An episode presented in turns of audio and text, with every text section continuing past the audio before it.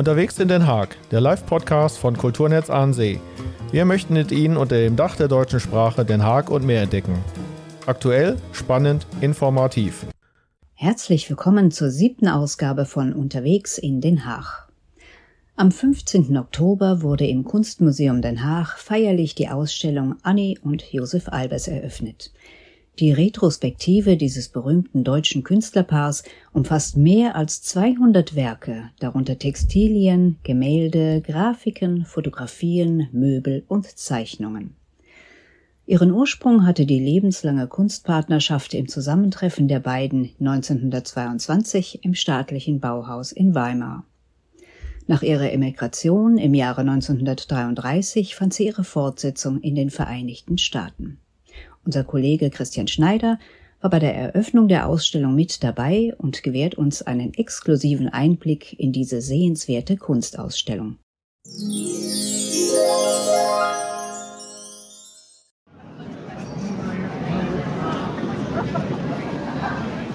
So hört es sich an, wenn im Kunstmuseum Den Haag die Gäste auf die Eröffnung der Ausstellung Annie und Josef Albers warten.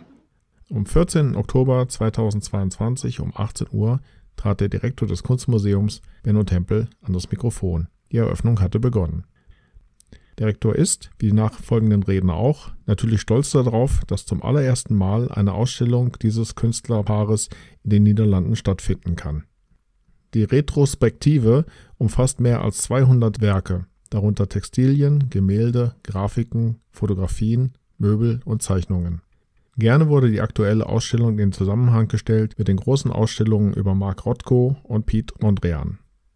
Das berühmte Künstlerpaar Annie und Josef Albers hatte mit seiner Kunst und seiner inspirierenden Lehre einen nicht zu unterschätzenden Einfluss auf die Entwicklung der modernen Kunst. Ungewöhnlich ist dabei, dass Annie und Josef sich mit vollkommen unterschiedlichen Kunstformen beschäftigt haben.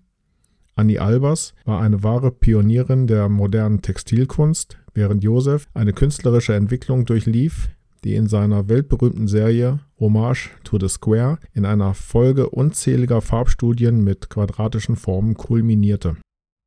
Kennengelernt haben sich der 1888 in Bottrop geborene Josef und die 1899 in Berlin geborene Annie während des Studiums am staatlichen Bauhaus in Weimar. Die beiden heirateten 1925, dem Jahr, als das Bauhaus von Weimar nach Dessau umzog.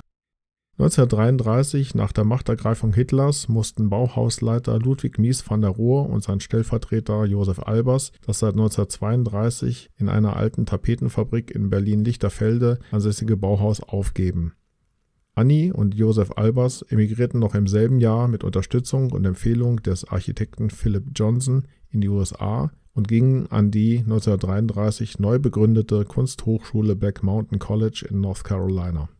Josef Albers widmete sein Berufsleben der Erforschung der körperlichen und emotionalen Wirkung von Farbe. Zunächst durch geometrische Kompositionen aus sandgestrahltem Glas.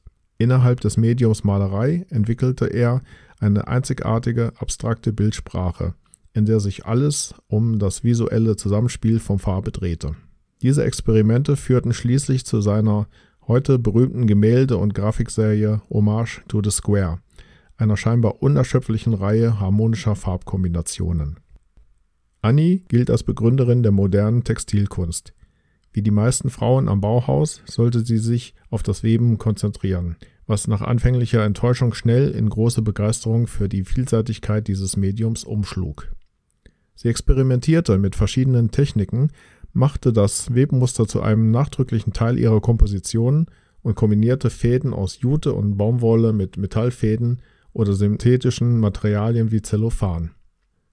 Gerade durch den unkonventionellen Umgang mit diesen Materialien, ihrem innovativen Stil und ihrem Engagement für die Emanzipation des Webens als bildende Kunst wurde Annie Albers zu einer der Begründerinnen der modernen Textilkunst. Genau diese Vielfalt des Werks der beiden Künstler mit Textilien, Gemälden, Grafiken, Fotografien, Möbeln und Zeichnungen macht den Gang durch die Säle im ersten Stock des Kunstmuseums so sehenswert.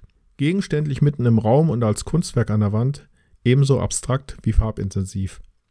Viele Facetten aus dem Övre von Annie und Josef Albers zeigen ihre künstlerische Vision und ihren experimentellen Mut.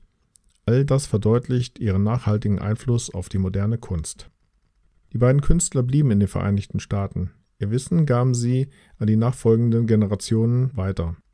Sie gingen zunächst an die 1933 vom Altphilologen John Andrew Rice gegründete Kunsthochschule Black Mountain College in North Carolina. Annie Albers lehrte dort von 1939 bis 1949 als Assistant Professor Weberei. Joseph wechselte 1950 an die Yale-Universität, wo er von 1950 bis 1959 das Art Department leitete. Den Kontakt nach Deutschland haben sie jedoch nie abgebrochen. In den Jahren 1954 und 1955 lehrte Josef Albers als Gastprofessor an der neu gegründeten Hochschule für Gestaltung in Ulm. Er war zudem Teilnehmer der Documenta 1 im Jahr 1955 und der vierten Documenta 1968 in Kassel. 1983 wohnte Annie Albers der Eröffnung des Josef Albers Museums im Quadrat Bottrop bei und schenkte dem Museum Werke aus dem Nachlass ihres Mannes Josef. Das künstlerische Erbe von Annie und Josef Albers wird seit 1971 von der Josef und Annie Albers Foundation bewahrt und vermittelt.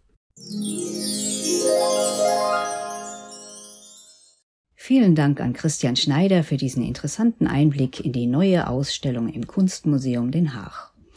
Wer sich selbst ein Bild machen möchte oder vielleicht sogar eine Führung buchen möchte, hat dazu noch Gelegenheit bis zum 15. Januar kommenden Jahres. Wie immer finden Sie in der Beschreibung zu diesem Podcast weitere wissenswerte Informationen zu Annie und Josef Albers, ihrem Lebenswerk sowie dem Kunstmuseum. Redaktion, Sprecher und Technik Christian Schneider. Mein Name ist Alexa Thelen van den Hoek. Folgen Sie gerne Kulturnetz an See auf der Internetseite kulturnetz-an-see.nl oder auf Facebook oder Instagram.